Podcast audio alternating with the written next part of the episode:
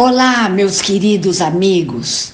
Bem-vindo, bem-vinda a mais um episódio do podcast Praticando Bem Viver. Eu sou Márcia Beluca e compartilho aqui semanalmente conhecimentos variados de yoga, meditação e ayurveda para inspirar você a trilhar os caminhos do bem viver. E hoje com muita alegria no meu coração, quero compartilhar com todos vocês um bate-papo super interessante que aconteceu durante o primeiro simpósio de podcast organizado no Brasil pelo Spotify, liderado pelo maravilhoso Dr. Dupra. Compartilhamos ideias sobre saúde e bem-estar. Que vocês aproveitem muito. Senhoras e senhores, bem-vindos a um episódio fantástico especial do Spotify for Podcasters Summit. A gente está aqui no evento maravilhoso de podcasters e eu estou aqui sentado numa mesa com os mestres da comunicação do setor de bem-estar e é isso que a gente vai falar hoje. Quando a gente fala de bem-estar, a palavra bem-estar ela praticamente é uma palavra que ela fala por si só, né? Você estar bem. Porém, quando a gente pensa no conceito profundo de bem-estar, é um conceito que gera muitas dúvidas. Há muitos anos a gente vem estudando o que realmente é bem-estar. Quando a gente compara com as matérias mais simples, as vidas, formas de vidas mais simples há bilhões de anos atrás, bem-estar seria ter um equilíbrio químico entre as coisas que são nutritivas e versus as questões que são tóxicas. Um equilíbrio entre o que nutre e o que mata seria um conceito de bem-estar. Conforme os seres foram ficando cada vez mais complexos, principalmente com o surgimento do sistema nervoso e das emoções, com o sistema límbico vindo com os mamíferos, a gente começou a se perder no conceito de bem-estar. O que realmente seria um bem-estar para os seres vivos, o que seria o bem-estar para os seres humanos. E é por isso que nós fomos convidados aqui para destrinchar e aprofundar neste tema. Tenho aqui à minha direita a famosíssima, gloriosa Márcia Deluca. Eu tenho uma honra de estar sentado aqui nessa mesa com ela. É uma das maiores conhecedoras da cultura do conhecimento védico há mais de 40 anos, pesquisando. Teve bastante mestres aí nesse caminho, entre eles o Dave Foley, que é um super mestre da cultura védica, que eu admiro muito. Então a gente vai entender um pouco a opinião da Márcia nesse assunto. Temos aqui à minha frente o Theo Ruprecht, que também tem um histórico maravilhoso no estudo de saúde ele tem um histórico maravilhoso em estudar todo o nosso templo, a biologia. É, ele é um editor da revista Saúde, ele vai contar um pouco sobre o background dele aí, mas é um cara que estuda e pesquisa muito e tem um poder de comunicação incrível. E temos à minha esquerda aqui a Regina Gianetti, que também tem um histórico muito fantástico com o estudo da mente e uma habilidade maravilhosa e uma voz sedutora, um jeito de falar onde você vai sendo hipnotizado pelos conceitos e pela consciência da Regina. Então, hoje eu queria entender um pouco de de vocês. Primeiro, Márcia, o que você considera bem-estar na sua opinião? Oi, Rodrigo. Você tocou meu coração, né? Obrigada. Eu fiquei, eu fiquei até encabulada. E, e Regina, Theo, é um grande prazer estar aqui com todos vocês.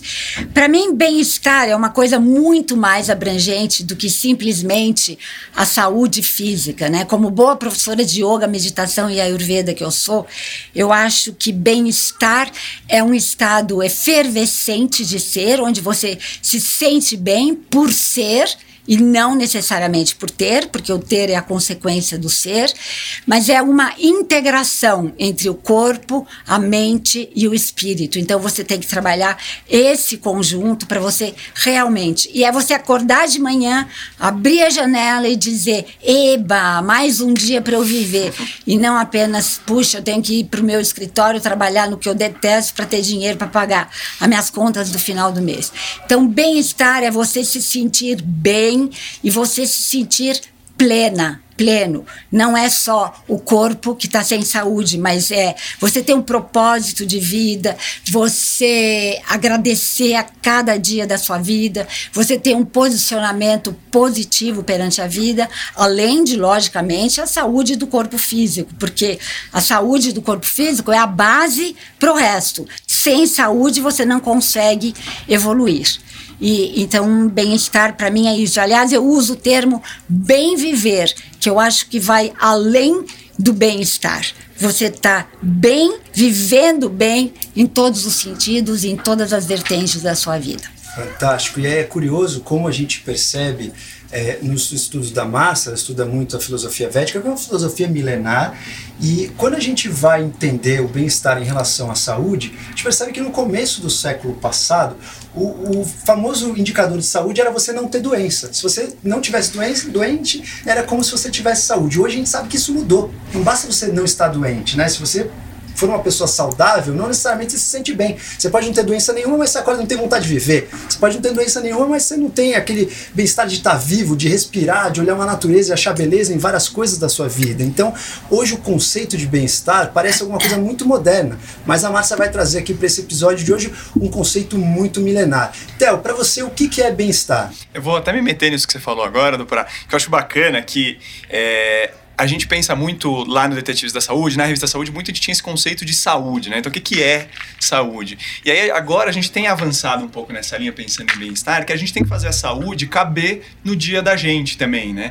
Então, a gente fez muito uma, exerceu muito uma crítica ao longo do tempo, e ela vem se amadurecendo, de assim, do, ao longo das matérias que a gente fez, os podcasts, tudo que a gente recomendou, isso cabe na vida das pessoas? A pessoa tem 24 horas do dia, ela precisa dormir 8 horas, fazer 5 vezes exercício na semana, comer bem, bem, ter tempo para fazer para se relaxar com as pessoas, qual a melhor forma de relaxamento dela. Ela tem que se divertir, ela tem que estar com os amigos, porque agora socializar é bem, solidão, mas tem gente falando que faz mal, mas por, por excesso. Então é tanta coisa que a pessoa tem que fazer que eu acho que chega um momento ela fala assim, mas isso não cabe na minha vida. Eu quero fazer o que eu quero. E aí ela, ela cria uma relação com a saúde que pode ser um pouco antagônica. Eu, eu acho isso meio maluco, assim. Agora, o que eu acho bem-estar, que tem aqui gente muito mais apta do que eu para discutir isso de maneira profunda, então eu vou para superficialidade, eu vou para outro lado. Bem-estar para mim é eu poder jogar futebol sem dor, é eu poder me divertir, sabe? É um pouco essa essa linha. E nesse sentido que eu acho que a gente pode agregar às vezes com saúde. Então, quando eu me cuido, quando eu penso até na, é, na minha questão do bem-estar mental, quando eu vou fazer meu exercício que não é o futebol, quando eu vou comer legal, vou tentar dormir bem, isso para mim importa, porque quando eu vou jogar o meu campeonatinho, e eu sou grosso, tá, gente? Eu sou aquele zagueiro ruim de bola, mas quando eu vou lá jogar meu, meu campeonatinho na sábado, eu quero jogar o jogo até o fim, eu quero me divertir, eu quero saber que eu tô dando o meu melhor. Então, nesse sentido que eu penso bem-estar, é eu poder estar numa condição que me me deixa bem para fazer o que eu faço melhor. E o anexo é que eu estou com uma lesão na coxa aqui, três meses fora do gramado, então eu não estou no meu melhor. Então é bom que eu vou discutir talvez pensar de uma maneira pessimista. Não sei se é bom ou ruim isso, na verdade, aqui. Muito bom, muito interessante e é uma forma é legal essa sua forma de trazer simplicidade no conceito que realmente a gente tem uma facilidade de enraizar esse conceito. E muito interessante que você citou a palavra dor, né? Se você tem dor, não tem como você ter bem-estar. E a Com dor certeza. hoje pode acontecer de diversas formas. Pode ser uma dor física, uma dor mental, emocional. Regina, o que para você é bem-estar? Você que trabalha bastante com essa parte da mente e teve uma migração aí de uma carreira onde você veio do jornalismo e introduziu na sua vida aí a prática do mindfulness, de estudar a mente e não só fazer isso para você, mas conseguir fazer isso com maestria para os outros. O que significa bem-estar, na sua opinião? É, bem-estar para mim é um sentimento de contentamento. Contentamento com a vida, contentamento com quem a gente é. Então, eu vou muito ao encontro do que a Márcia já falou, quer dizer, são visões bem que se assemelham, né? Até porque nós temos essa interface aí, meditação. Ela está ligada à, à, tradição yoga, da, da, da Ayurveda. Eu já sou mindfulness, então mindfulness é uma abordagem mais laica da, da, da meditação, né? Eu sou instrutora, tenho meu programa de autogerenciamento com base em mindfulness. Então eu vejo é, o, auto, o eu vejo o, o bem-estar dessa forma. Então é um, é um, contentamento com a vida e, e com a gente mesma. É, eu, eu, gosto muito da filosofia, eu, eu, tenho uma abordagem mais filosófica e psicológica né, do, do bem-estar. Acho que eu estou aqui né, para compor. A gente, tem uma, a gente tem visões bem diferentes né, e bem complementares, o que é muito bacana. É, então, assim, se a gente for, né, se a gente for pensar em como é que a filosofia vê, vê, vê o bem-estar, é, são duas as dimensões do bem-estar, segundo a filosofia. O bem-estar hedônico, que é o bem-estar é, o bem-estar com as coisas da vida, né? Você curtir os prazeres da vida, é você é, são as suas conquistas, é satisfazer as suas necessidades, os, os, seus objetivos, os seus sonhos. Então é você realmente é, é curtir as coisas boas da vida. Isso é muito importante. Eu acho que o bem-estar físico, o bem-estar do, do, do, desfrutar a vida, o prazer, a diversão, tudo isso é muito importante. Nos mantém equilibrados quimicamente. E você tem o bem-estar eudaimônico, que é tem mais a ver com esse contentamento com quem a gente é, com a vida, é, com esse senso de propósito que a Márcia falou, de você realmente se, se buscar se preencher enquanto pessoa. Né? É, isso é muito importante. O, o, autoconsciente ele fala mais do bem-estar eudaimônico. Né? O que eu tenho abordado são as questões mais uh, existenciais mesmo e, e, como a gente viver nesse mundo louco, nesse momento né, intenso que a gente está vivendo da humanidade, com muitas mudanças, como você encontrar e se manter no seu centro. E isso é, é, é, é, é muito importante para o bem-estar. Né? O Theo falou é, né, como fazer tudo isso que hoje a gente entende, a gente sabe sobre bem-estar caber na nossa vida, é porque é muita coisa. Eu tenho uma resposta para te dar, Theo. Eu penso que o ponto de partida é a autoconsciência. É você se conhecer, física, mentalmente, emocionalmente, e aí realmente você integrar na sua vida aquilo que faz sentido, é, porque nós vivemos na época do mundo da superabundância, é, é, tudo muito a informação, os meios, os recursos, é muita coisa, muita abundância e nós estamos ficando doidos, né? Isso. Com aquela síndrome do fear of missing out. Então eu posso estar em todas, eu tenho que estar em todas. Só que não. A gente precisa saber escolher, para saber escolher, escolher o que tem a ver conosco, e para escolher o que tem a ver conosco, se conhecer. Então, por isso que o, o podcast chama-se autoconsciente. A autoconsciência é a base de tudo. Nessa sua trajetória, na mudança de carreira, Regina, quando você saiu do jornalismo e buscou o estudo da mente mindfulness, existe alguma necessidade em você ir atrás desse bem-estar? Qual foi o, o, o gatilho que te tirou de uma carreira é totalmente diferente do que você segue hoje. Claro que você traz aí na sua carreira de hoje toda a sua bagagem, isso é o mais legal. Eu percebo que os seus episódios do seu podcast, eles acontecem como se fosse uma novela, né? Um, eles são complementares. Então, assim, o que te fez mudar de carreira e trazer esse seu background de jornalista para a carreira do mindfulness? No primeiro momento, a minha mudança de carreira, quer dizer, a ruptura com a carreira jornalística, se bem que eu nunca deixei de ser jornalista. O que eu estou fazendo aqui, eu acho que é um pouco de jornalismo, né? Hoje me disseram, uma, uma vez um aluno me disse, você hoje é uma repórter da alma e não mais uma repórter de outras coisas. Ok, eu achei muito lindo isso, vamos nessa. Mas, enfim, então houve uma ruptura em algum momento, em 2001, em que, em que, em que realmente se abriu para mim uma oportunidade de, bom, vamos experimentar outra coisa, sair da editora Abril, onde eu trabalhava. E fui trabalhar com treinamento e primeiro como treinamentos de comunicação e depois liderança, porque afinal eu também fui editora-chefe, então tinha essa experiência de liderança, fui, fui, fui, fui. E em 2013 eu estava, eu me vi muito dispersa, muito desfocada, com ansiedade, quer dizer, com tudo aquilo que hoje leva as pessoas em busca do bem-estar, não é? E, e, por ter sido jornalista e, e, ter essa curiosidade, deixa eu entender isso, o que está acontecendo comigo? Eu achei que eu tinha que ir para o geriatra já, né? Mas não, vamos lá. E, então eu comecei a estudar neurociência para entender um pouco sobre os mecanismos da atenção. Eu me lembro que eu fui, acho que a primeira pessoa no planeta que comprou o livro do Daniel Goleman quando saiu, e eu estava alucinada. Saiu em outubro de 2014 esse livro. Inteligência Ou 2013. né? Não, foco, foco. Ah, foco. Saiu assim. E eu fui uma das primeiras pessoas. Que eu, não, eu nem tinha Kindle na época, né? Tava marcando toca. Mas eu importei, eu pedi para alguém trazer para mim o livro em inglês e tal. E eu comecei a ler. E lá eu encontrei essa palavra mindfulness. Que, aliás, não foi a primeira vez que eu li sobre mindfulness. Eu tinha feito um curso de liderança naquele mesmo ano em que o professor, né, o Richard Boyatzis, eh, eu fiz esse curso online, ele falava de mindfulness, mas não fez sentido para mim. Fez sentido na medida em que realmente eu estava, me coloquei em busca de algo que pudesse me ajudar a lidar com a minha mente, que parecia que tinha vontade própria. Não é? Então não dormia, era muito distraída, dispersa, dez coisas ao mesmo tempo.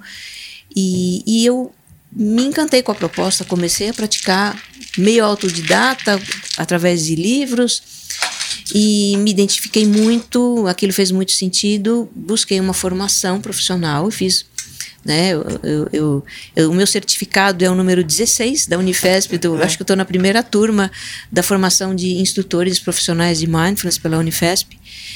E, e no, no curso, né, na minha formação, como parte da formação, eu criei esse programa de autogerenciamento que é voltado para pessoas, uh, enfim, pessoas como eu. Trabalham, têm a sua vida ativa, têm família, têm mil assuntos, mil interesses, mas como lidar com esse turbilhão que é a nossa vida hoje?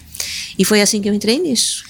E né? Regina, olha que interessante, é, você falou do Daniel Goleman, até perguntei do, do Inteligência Emocional, porque ele lançou agora um livro novo chamado Inteligência Social. Olha. E, e a gente entrevistou o Daniel, eu entrevistei o Daniel Goleman há 15 dias atrás, e mais ou menos, né? E, e ele, a gente estava discutindo um pouco sobre isso, como é, no mundo de hoje a gente fica muito em cima do QI ou dos, né, vamos dizer, dos fatos, apenas, de, apenas da avaliação desse olhar mais racional, e às vezes deixa passar a inteligência emocional, que foi o primeiro livro dele, e a inteligência social, que é um desbunde de livro. Eu achei particularmente muito legal, né?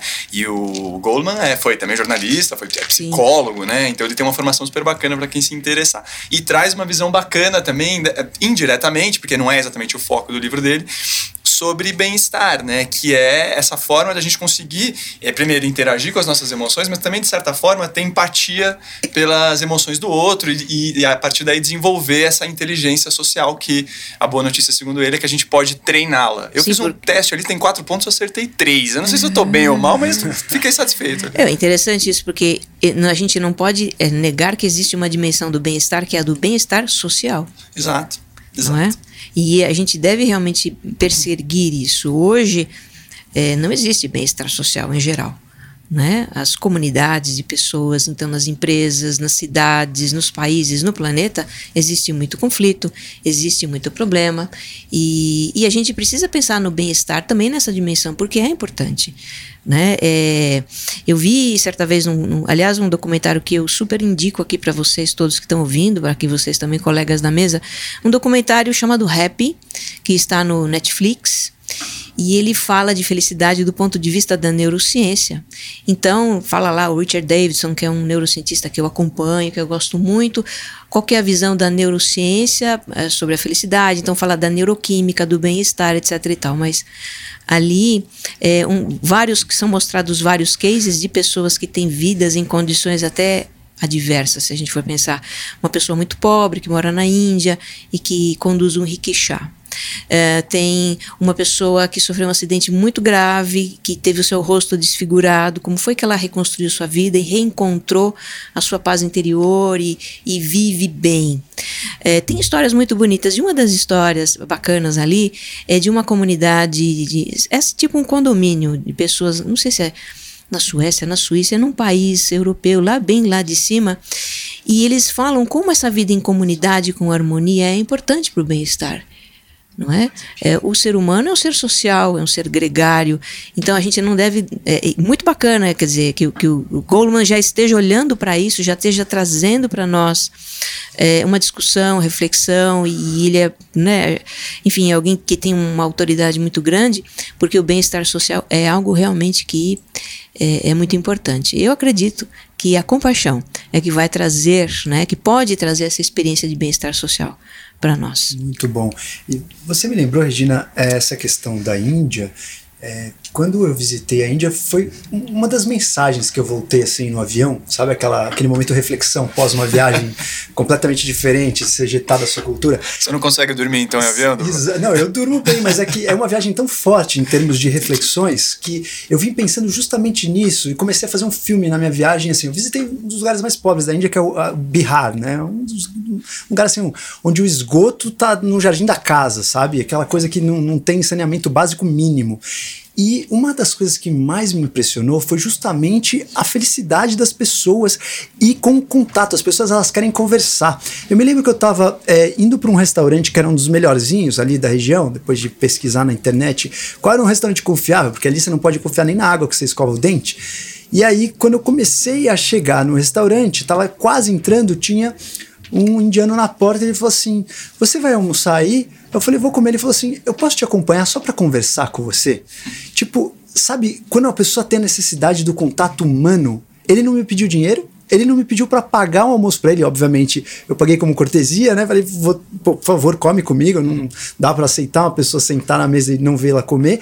Mas o que ele queria era ter esse contato puramente humano, de troca de informações. Então, ter esse contato onde existe é, essa questão de você olhar no outro um semelhante que pode te ajudar na sua trajetória. E eu queria entender, Márcia, que já tem um histórico aí na Índia muito grande.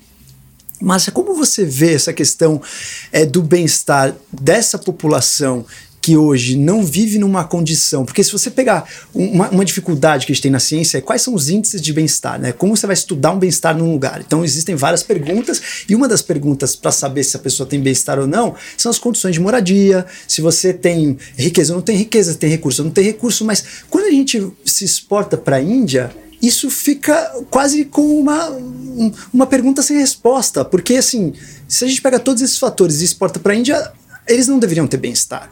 E aí, quando a gente vê a população, a felicidade, inclusive muitos call centers de empresas internacionais são na Índia, porque eles têm mais paciência com o ser humano culturalmente, né?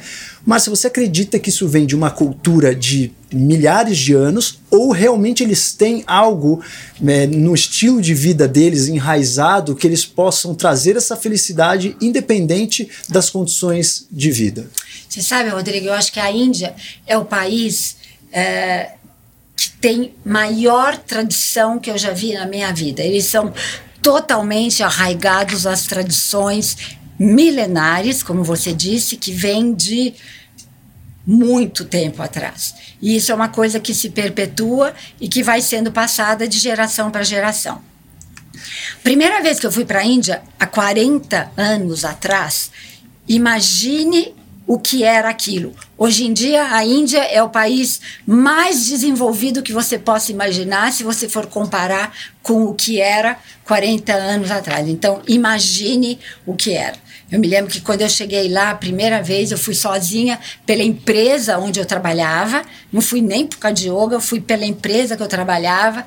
E quando eu desci do aeroporto, que eu fui, que foram me levar pro, pro hotel e que eu via todas aquelas as pessoas no chão, todas sujas. Eu falava, mãe, eu quero ir embora, o que, que eu estou fazendo aqui? Mas, enfim, no fim você vai se acostumando com tudo. Eu acho que eles são muito arraigados naquela tradição de casta. E que se você nasce em uma casta, por exemplo, você nasce na casta dos pobres, você não pode passar de uma casta para outra, não é permitido. Então, eles sabem que eles nascem naquela casta, eles vão morrer naquela casta, e se durante aquela vida eles viverem de uma maneira uh, correta, porque primeiro tem artha, que quer dizer a, a, necessidade de sobrevivência, mas tem o dharma, que é a, a, maneira como você se posiciona na vida através de uma boa conduta.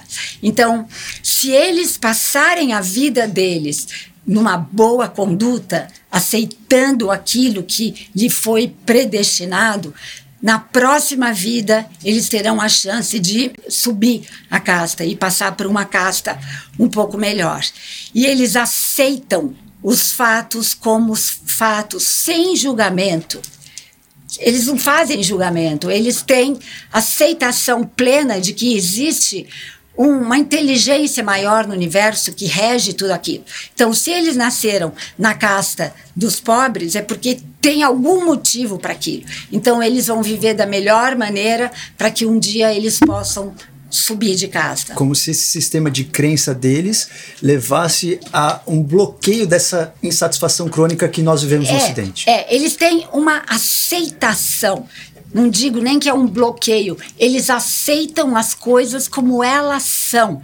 É um fato. Porque aqui, quando acontece alguma coisa pra gente, a gente começa: Meu Deus do céu, eu sou tão boazinha, por que, que aconteceu isso pra mim? Que horror! Quem ele pensa que é que faz aquilo pra mim? Indiano aceita o fato como fato. E aí, muitas vezes, eles falam: O que, que eu tenho para aprender com isso? É uma maneira de você evoluir aprendendo com aquilo. E não tem julgamento. Não é certo nem errado. É uma atitude de equanimidade.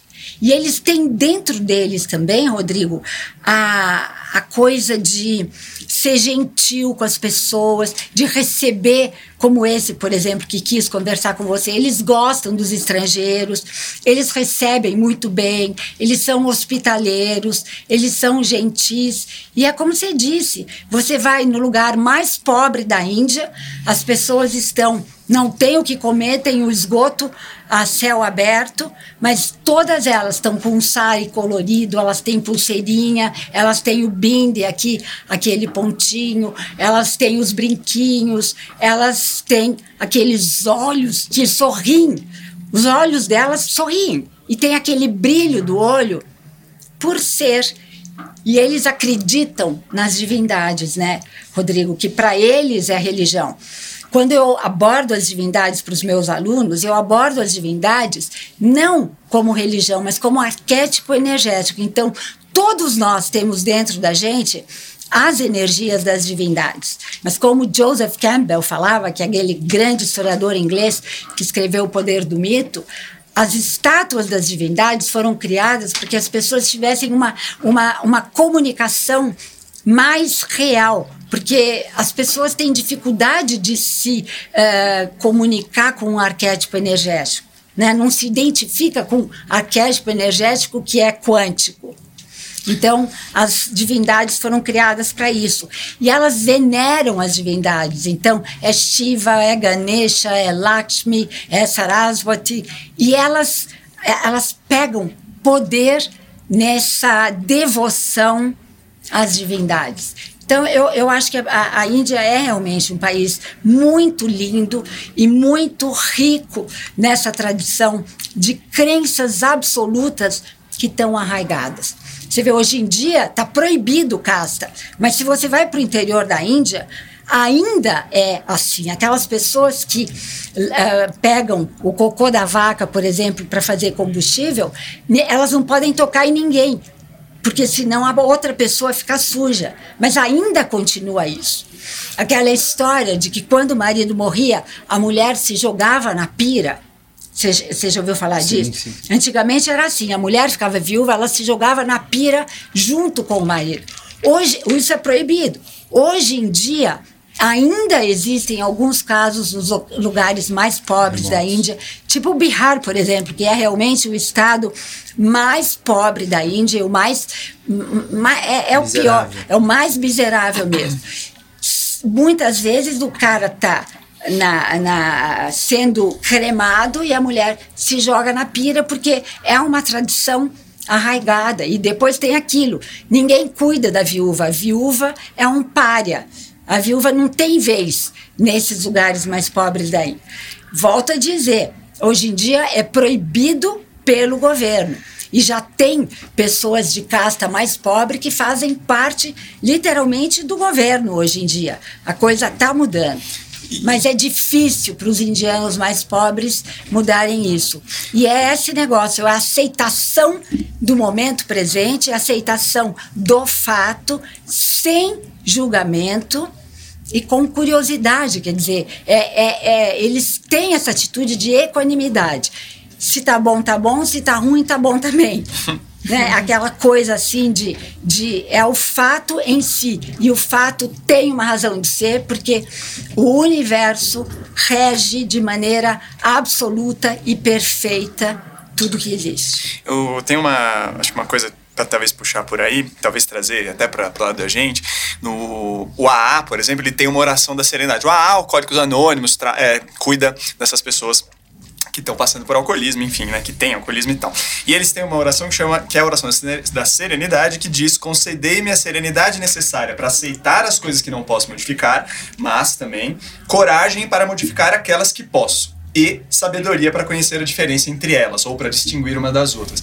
Eu acho que, pelo menos a gente tenta posicionar o podcast Detetives da Saúde meio ne nessa linha. Eu acho muito valioso esse olhar da gente conseguir fazer um pensamento, conseguir entender fatos sem julgá-los de maneira preconceituosa, de maneira principalmente que a gente não consegue mudar. Por outro lado, eu também acho que quando a gente busca bem-estar e saúde, a gente tem que ter, às vezes, coragem para buscar as coisas que a gente pode modificar. Ah, concordo Então, plenamente. eu acho que nesse sentido, né, é, o mindfulness ajuda muito nessa, nessa coisa da gente conseguir trazer esse, esse, essa racionalidade para frente. E eu acho que é, uma, é um ponto comum, né? A gente consegue trazer de culturas milenares para a ciência moderna é, é esse lado, né? Esse lado que a gente tem que ter noção de que a gente não controla o mundo, né? E, e tentar controlar o mundo não vai adiantar vai adiantar de pouquíssima coisa, mas por outro lado, entender que a gente faz parte desse mundo. Eu, Theo, me sinto bem quando me sinto fazendo uma coisa que faz bem para outras pessoas. Acho que o meu bem-estar também está no fato de eu ter o privilégio de trabalhar num lugar onde eu gosto muito do que eu faço, né? Eu acho que eu estou divulgando saúde. Pô, eu acho isso maravilhoso. E tô fazendo alguma coisa por isso. Então acho que esse casamento e essa oração da serenidade sempre me pegou por causa disso, porque ela traz esse casamento, né? A gente Sim. aceita algumas coisas, mas a gente também age em cima do que a gente pode. Olha, só complementando o que você falou, eu digo para os meus alunos, por exemplo, quando a gente aborda ah, os valores que entre deles tem esse de equanimidade, eu sempre digo aceitação do fato como ele é, com responsabilidade e assertividade. Não é que você, ó, não vou fazer nada porque as coisas são como são. Buscar sempre a sua melhor versão, fazer sempre aquilo que tem que ser feito, que você pode fazer, e no final você entrega para essa força maior. Eles até chamam isso de Ishvara Pranidhana, quer dizer, é a crença absoluta de que no final ah, as coisas são regidas de uma maneira, mas sem dúvida cada um fazendo a sua parte. Perfeitamente. Essa questão da aceitação também está muito presente em mindfulness, né? por derivar da meditação. Então a gente trabalha as mesmas atitudes, o deixar ir, a aceitação e, e, e o sem forçar e tudo mais. Mas eu acho que a aceitação é, é um grande aprendizado para nós ocidentais, é um tremendo aprendizado para né, para o homem moderno, porque a gente tem essa ilusão de que a tecnologia, que as modernidades e que a, os confortos da vida, tudo é feito para proporcionar uma vida perfeita. Então as pessoas estão achando que precisam ser perfeitas e ter uma vida perfeita. E aí, né, a vida não é perfeita e nós também não somos. A gente se depara com situações que geram muito mal-estar, né? Porque não é aquilo que eu quero. Eu quero isso, eu planejei isso para minha vida, mas de repente eu encontro obstáculos imprevistos, eu encontro problemas e, e aceitação entra aí como um realmente uma atitude, um posicionamento diante de certas coisas que a gente não pode mudar. Algumas a gente pode transformar, né? Então, é, John Kabat-Zinn, que é um dos inspiradores do mindfulness, é, é um biólogo, um, um cientista budista e que trouxe para o Ocidente é, a, o, o, mindfulness de uma forma estruturada, é, com, como um programa, é, com essa visão laica. E, então, é, a aceitação é, é, parte disso, né? É super parte disso.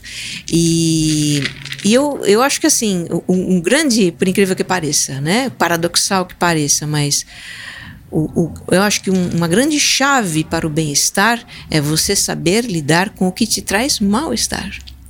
Lindo mesmo, Regina. Não é? É o que é o que e aí entra a aceitação, aí entra as atitudes de mindfulness que também estão no yoga, que também estão nas tradições, né? É, é realmente é, você poder contemplar as coisas como elas são, sem julgamento, e, e se posicionar. Bom, o que, que eu vou fazer em relação a isso? Porque as pessoas brigam, a gente briga com aquilo que não está certo, com aquilo que foge ao que eu desejo, aquilo que eu não quero, e essa é a grande, é uma das grandes causas do estresse e da ansiedade.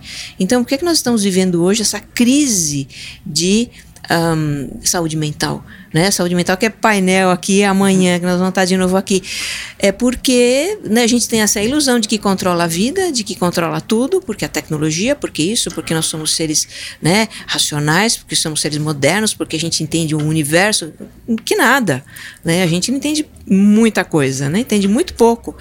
E, e aceitação entra aí como uma atitude realmente consciente, intencional, de você olhar para aquilo com distanciamento, de você é, é, não brigar com aquilo imediatamente, mas procurar realmente entender O que, que eu posso fazer com relação a isso? Eu não posso fazer nada, então eu aceito. É muito né? interessante esse conceito.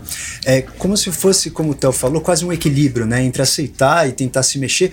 E quando a gente compara é, o conhecimento atual, como a Regina colocou aqui, a gente está tentando. É, a partir do momento o ser humano viu que a gente tinha uma capacidade tecnológica de mudar alguns fatores. E aí, quando a gente percebeu isso, é como se a gente tivesse ficado com o sapato meio alto, achando que a gente muda tudo. Mas se a gente volta um pouco no tempo e vai estudar os conhecimentos da cultura védica, como a Márcia falou, únicos conhecimentos do taoísmo, que é viver o caminho do tal, do fluxo, entender quais são as adversidades do seu caminho, entender qual que é o caminho do, da não fricção. E também quando a gente estuda os nativos norte-americanos, todos eles têm um certo conceito em uma certa aceitação de alguns fatos versus um equilíbrio no conceito de vamos se mexer um pouco, vamos se mover porque tem coisas que a gente pode mudar. Com a modernidade, talvez a gente criou um conceito de podemos mudar tudo, eu posso fazer meu destino. Com certeza. E agora a gente está começando a entender que não é bem assim. Não é bem assim. E talvez o maior maestro disso, como a gente colocou e todos vocês citaram, provavelmente seja a mente, porque muitas vezes quando a gente compara, se, se a gente for pegar no sentido enraizado, biologicamente, o que seria bem-estar, seria o conceito de uma homeostase. Homeostase seria o conceito de ter um equilíbrio químico onde a gente tem uma homeostase perfeita, onde todas as moléculas estão nesse equilíbrio que a gente falou desde as bactérias. Só que se a gente pega um indiano, por exemplo, que não tem uma boa saúde ou uma higiene, ele não teria a melhor homeostase perfeita em termos de saúde, mas mesmo assim ele pode ter bem-estar. Isso nos leva a crer que a sensação de bem-estar ela vai além da química. Ela vai provavelmente no sentido talvez não apenas material ela pode ir no sentido até de uma certa consciência. Então, agora eu queria fazer uma nova discussão aqui entre vocês, porque se ela vai além da química, se ela vai além das nossas moléculas, do nosso metabolismo, ela vai na consciência, é justamente aí que a gente consegue entrar como um arquivo de áudio pode dar bem-estar para aquela, pra aquela pessoa. Uhum. Então, assim, eu ouço um podcast da Regina, como a, a, Regina mesmo fala no episódio de podcast dela, eu quero que vocês saiam melhores desse episódio do que vocês entraram. E é aí que tá a grande arte, a grande magia dos seres humanos de poder mudar o fluxo todo, e até de neurotransmissores. Se você faz uma prática de compaixão, você muda seus neurotransmissores, aumenta a produção de ocitocina, serotonina, enfim. Eu queria entender de vocês que são comunicadores natos do bem-estar, como que vocês fazem para, em um simples arquivo de áudio, onde você não tem uma imagem, você não tem uma paisagem bonita, você não tem é, o contato visual com as pessoas, como fazer isso de uma forma é, efetiva e causar um bem-estar naquela pessoa que está ali? É pelo conteúdo ou por algum outro fator? O meu, sem dúvida, é conteúdo. É, a Ayurveda, que é o sistema de cura indiano, é uma medicina ele é dividido em duas partes. A parte realmente de é, quando a pessoa está com a doença, então os Vaidyas, que são os médicos indianos, curam a doença já instalada. Como eu não sou médica, eu fico com a segunda parte, que é a parte de uh, sistema de cura, que diz: você não precisa esperar ficar doente para se cuidar.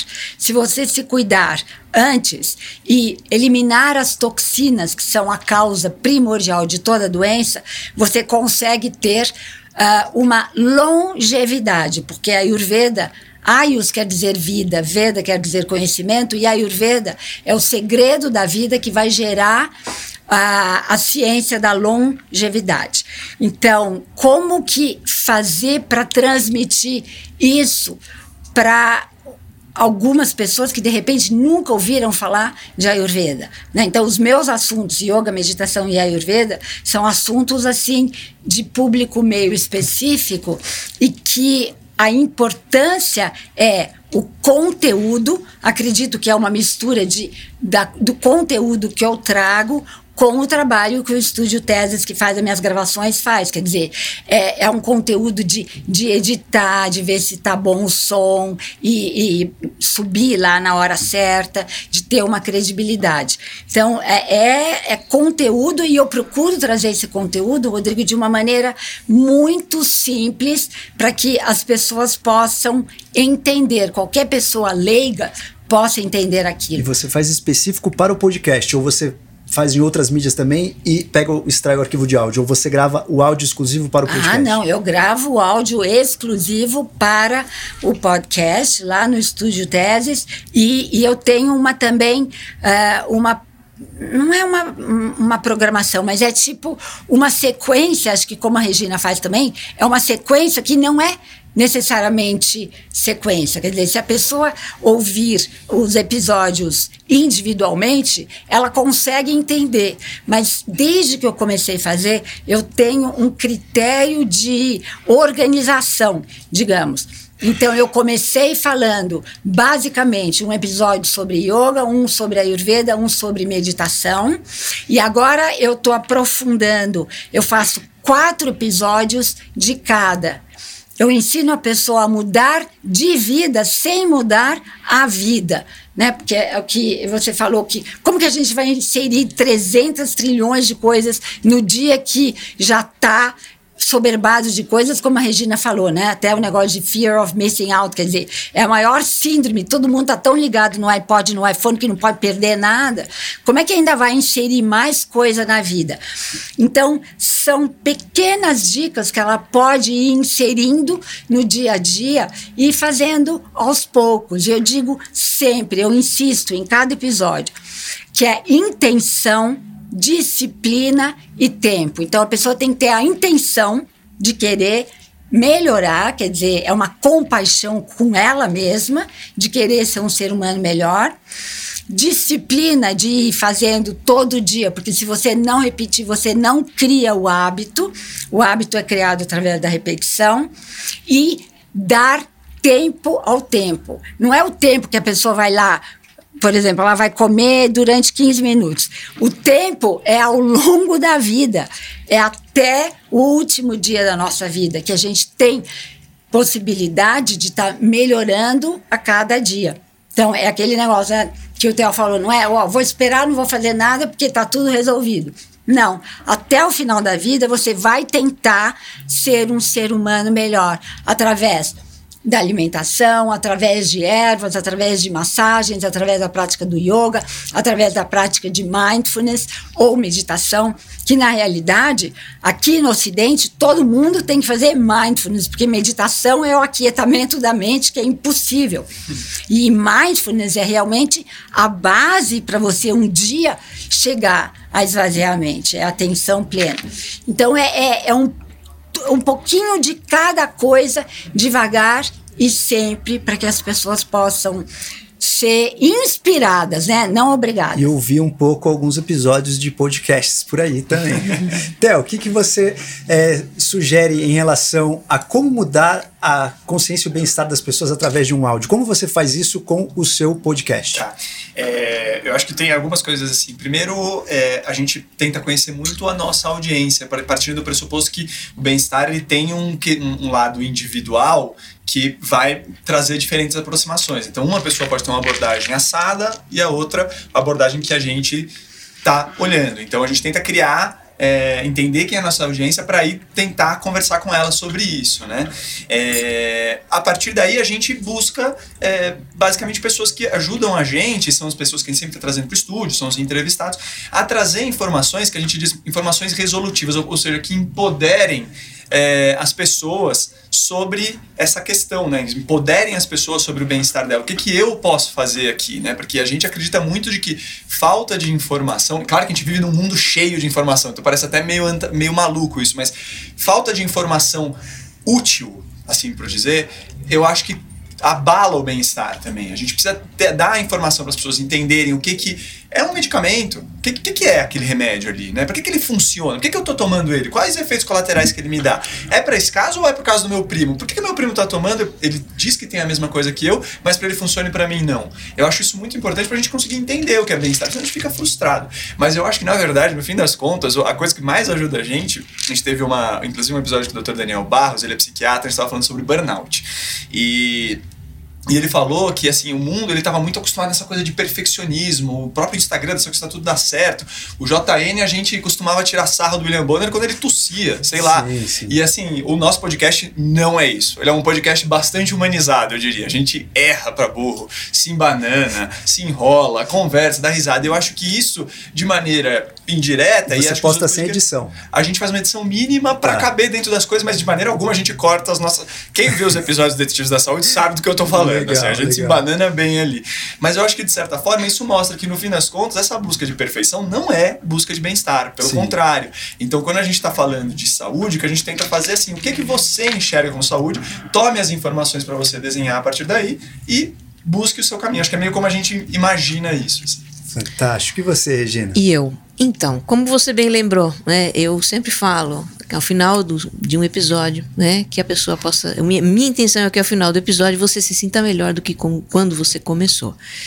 É, eu realmente tenho uma intenção muito clara de pacificar as pessoas. Né? Eu, eu, os meus temas são sempre temas problemas, eh, situações de insatisfação, aquilo que a gente vivencia no dia a dia e que nos desgasta, que nos consome, aquilo que a gente não entende. Então, eu sempre parto desses temas que realmente atraem as pessoas pela qual é a minha dor. E, e, e, e, e chamo junto, né? Vem aqui, senta aqui, vamos conversar. É, e eu realmente procuro criar a experiência. Então eu passo a minha, né, eu compartilho, na verdade, a minha experiência com aquilo. Eu não, não, não tenho a pretensão de ser a dona da verdade, mas apenas de compartilhar. Como é que eu lido com isso? Como é que eu estou aprendendo a lidar com isso? Porque eu também não sou perfeita, né? Como é que eu estou aprendendo? O que, que eu aprendi? O que, que eu faço que dá certo? Eu trago muitas vezes né, é, é, citações ou, ou, teorias ou algum embasamento, isso é importante, ter um embasamento é, de, de um autor, de uma, de uma pesquisa, de alguma coisa que realmente dê uma credibilidade para aquilo.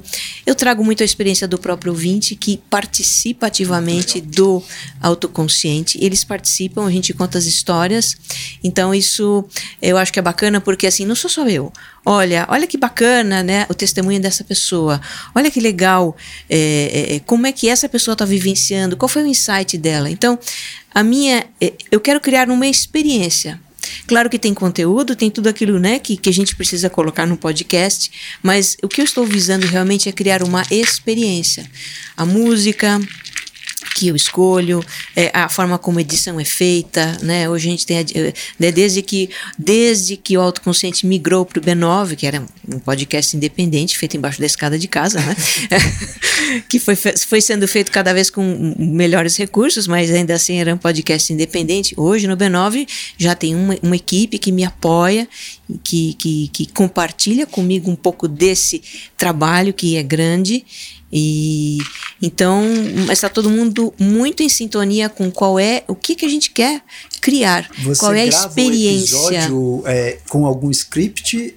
Como, sim, eu roteirizo. Sim, sim, eu roteirizo. Então, assim, eu, eu penso que para otimizar o tempo, para eu ser muito precisa no que eu quero dizer, muitas vezes eu escolho as palavras porque a minha preocupação realmente é em proporcionar uma experiência.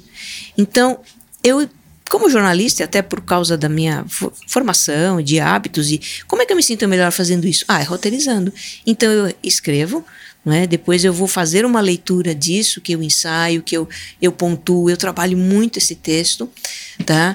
E depois esse texto, então, ele é editado, ele, ele é gravado na íntegra, não tem cortes, é assim, olha, tá aqui o que, a gente, o que eu quero dizer, mas a designer de som vai fazer uma edição, vai pegar aquela parte que eu, né, que de repente não serviu, ou que eu trabalho muito em entonação, então as pessoas falam muito da minha voz. É, a voz é um recurso que eu utilizo para proporcionar essa experiência. Então, eu realmente, né, quando a gente fala em bem-estar, o que eu é, é, desejo, a minha intenção é proporcionar uma, uma experiência pacificadora. E na, proporciona, hein? E proporciona. Na, na, qual a pessoa também compreenda algumas coisas, né? Sim. Sobre a vida, reflita, possa colocar em ação algumas sugestões. E é isso. Fantástico, eu achei muito interessante. Realmente, o, o teu episódio é uma experiência. É, no DupraCast, eu faço mais ou menos essa mesma analogia e inclusive acho que todos nós fazemos de forma direta ou indireta. Você simplesmente olha para isso, mas é, a massa também faz isso no sentido de entonação de voz, o como ela coloca. Então eu acho que a gente consegue passar um conceito de bem-estar muito além daquele simples conceito que está sendo falado. O ritmo que a gente fala, a música que Com coloca, certeza. o tom da voz que a gente coloca é como se fosse uma fonte de informação, né? As vibrações, elas são fontes de informação. Então, é como se a pessoa estivesse tendo um acesso a um padrão de consciência ali muito além do que está sendo ouvido só no sentido de conteúdo, mas também no sentido de experiência musical, no sentido de vibração. Então, se você coloca um episódio da Regina é, e está no momento onde você está agitado, automaticamente a tua respiração já fica mais calma, você já percebe aquele ritmo e tal. Do mesmo jeito que quando a gente ouve um episódio seu, tá, a gente tem mais sede de conhecimento, sabe? Fala, putz, eu quero saber até o fim. Ele começou a falar uns dados aí bacanas, legais, ó. Pô, não sabia que tinha tudo isso de dermatite atópica no mundo tal. Então é muito interessante o como a gente, como comunicadores do bem-estar, consegue modificar a consciência daquela outra pessoa que está ali do outro lado. Aí eu queria é, saber de vocês, a gente está quase chegando no final aí da nossa conversa. Eu queria saber de vocês, primeiro, é, se vocês pudessem ter um conselho para aquelas pessoas que desejam ter bem-estar. Imagine que elas não são nossos ouvintes e conheceram o nosso trabalho hoje. Massa, qual seria o seu principal conselho para aquela pessoa que quer ter bem-estar, mas não sabe como começar ou quer pelo menos uma reflexão, quer uma ideia de como quebrar essa inércia? Eu diria para ah, dar importância para o momento presente. É, focar, vivenciar o momento presente como se ele fosse único e o último.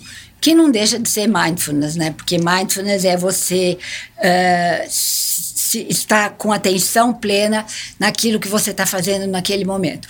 Trazendo uh, curiosidade, sem julgamento, com curiosidade e com compaixão. Compaixão em todos os sentidos, começando compaixão consigo mesma, compaixão com os outros e muita gratidão. Eu acho que a gratidão é a emoção de vibração mais elevada que existe e que ajuda muito a você ter um bem-estar e um bem viver. Perfeito. E Theo, se você tivesse um conselho para aquelas pessoas com tudo isso que você estuda, as pessoas que você entrevista, faz um resumão aí em algumas palavras. É o que sou eu para dizer, eu sou jornalista, tem três pessoas aqui que entendem muito mais do que isso. É, eu acho que talvez é, o que eu consigo tirar dessas conversas é a gente estar tá um pouco mais aberto, primeiro, para o fracasso. Isso pode ser maluco, mas a gente entender que a gente pode errar, eu acho muito interessante. E, e de certa forma, a gente se despir dessa necessidade de estar sempre certo também. Então, estou puxando um outro assunto, é, para a gente conseguir começar a dialogar mais. Eu acho que eu estou um pouco influenciado pela inteligência social do Goldman ainda, mas é, eu, eu acho muito importante a gente conseguir voltar a conversar com as pessoas com as quais a gente discorda e com as quais a gente concorda até certo ponto, para a gente conseguir avançar. Eu tenho um pouco de impressão que se a gente continuar esticando essa corda, essa corda sei lá, a gente não vai pular a corda, a gente vai pular a corda, a gente precisa se divertir. Então eu acho que eu, eu abriria mais para essa coisa de a gente conseguir entender que a gente erra e entender que a gente precisa buscar informação útil, conversar com as pessoas de maneira construtiva para buscar o bem-estar de todo mundo. Acho que eu iria por aí. Perfeito. É bom ficar por último, porque assim, né? Os colegas já falam tudo que a gente quer dizer, a gente não precisa dizer mais nada. Mas olha, realmente fundamental estar presente, viver o momento presente, né? Ter essa atitude mais contemplativa com a vida, né? É, ter essa humildade de saber que nós estamos aqui para, né? Três, a vida é uma grande experiência, sabe? A gente tem muito essa preocupação em dar certo, em fazer certo, em obter resultado. E a vida não é isso. A vida é o aqui e agora, é o que a gente experimenta, é o que a gente cresce é o que a gente aprende, é o que a gente troca com as pessoas, sabe? Então eu acho que realmente é, é enfim, é descobrir a vida momento a momento e né, ser o mais autêntico possível. E, e eu, eu tenho para mim que a gente precisa né, honrar a nossa humanidade honrar a nossa humanidade imperfeita e maravilhosa e cheia de potenciais e, deslumbrante. Eu acho que ser humano, estar aqui na Terra, vivendo, aprendendo, nesse momento tão importante, que é um momento de muita mudança, é um momento de redescoberta, é um momento de resgatar a nossa essência, é um momento de nos voltar para as tradições, é um momento de olhar para a ciência, as descobertas, é um momento realmente de a gente responder aquela velha pergunta: quem somos nós? Não é? E honrar isso, honrar isso profundamente. Muito maravilhoso.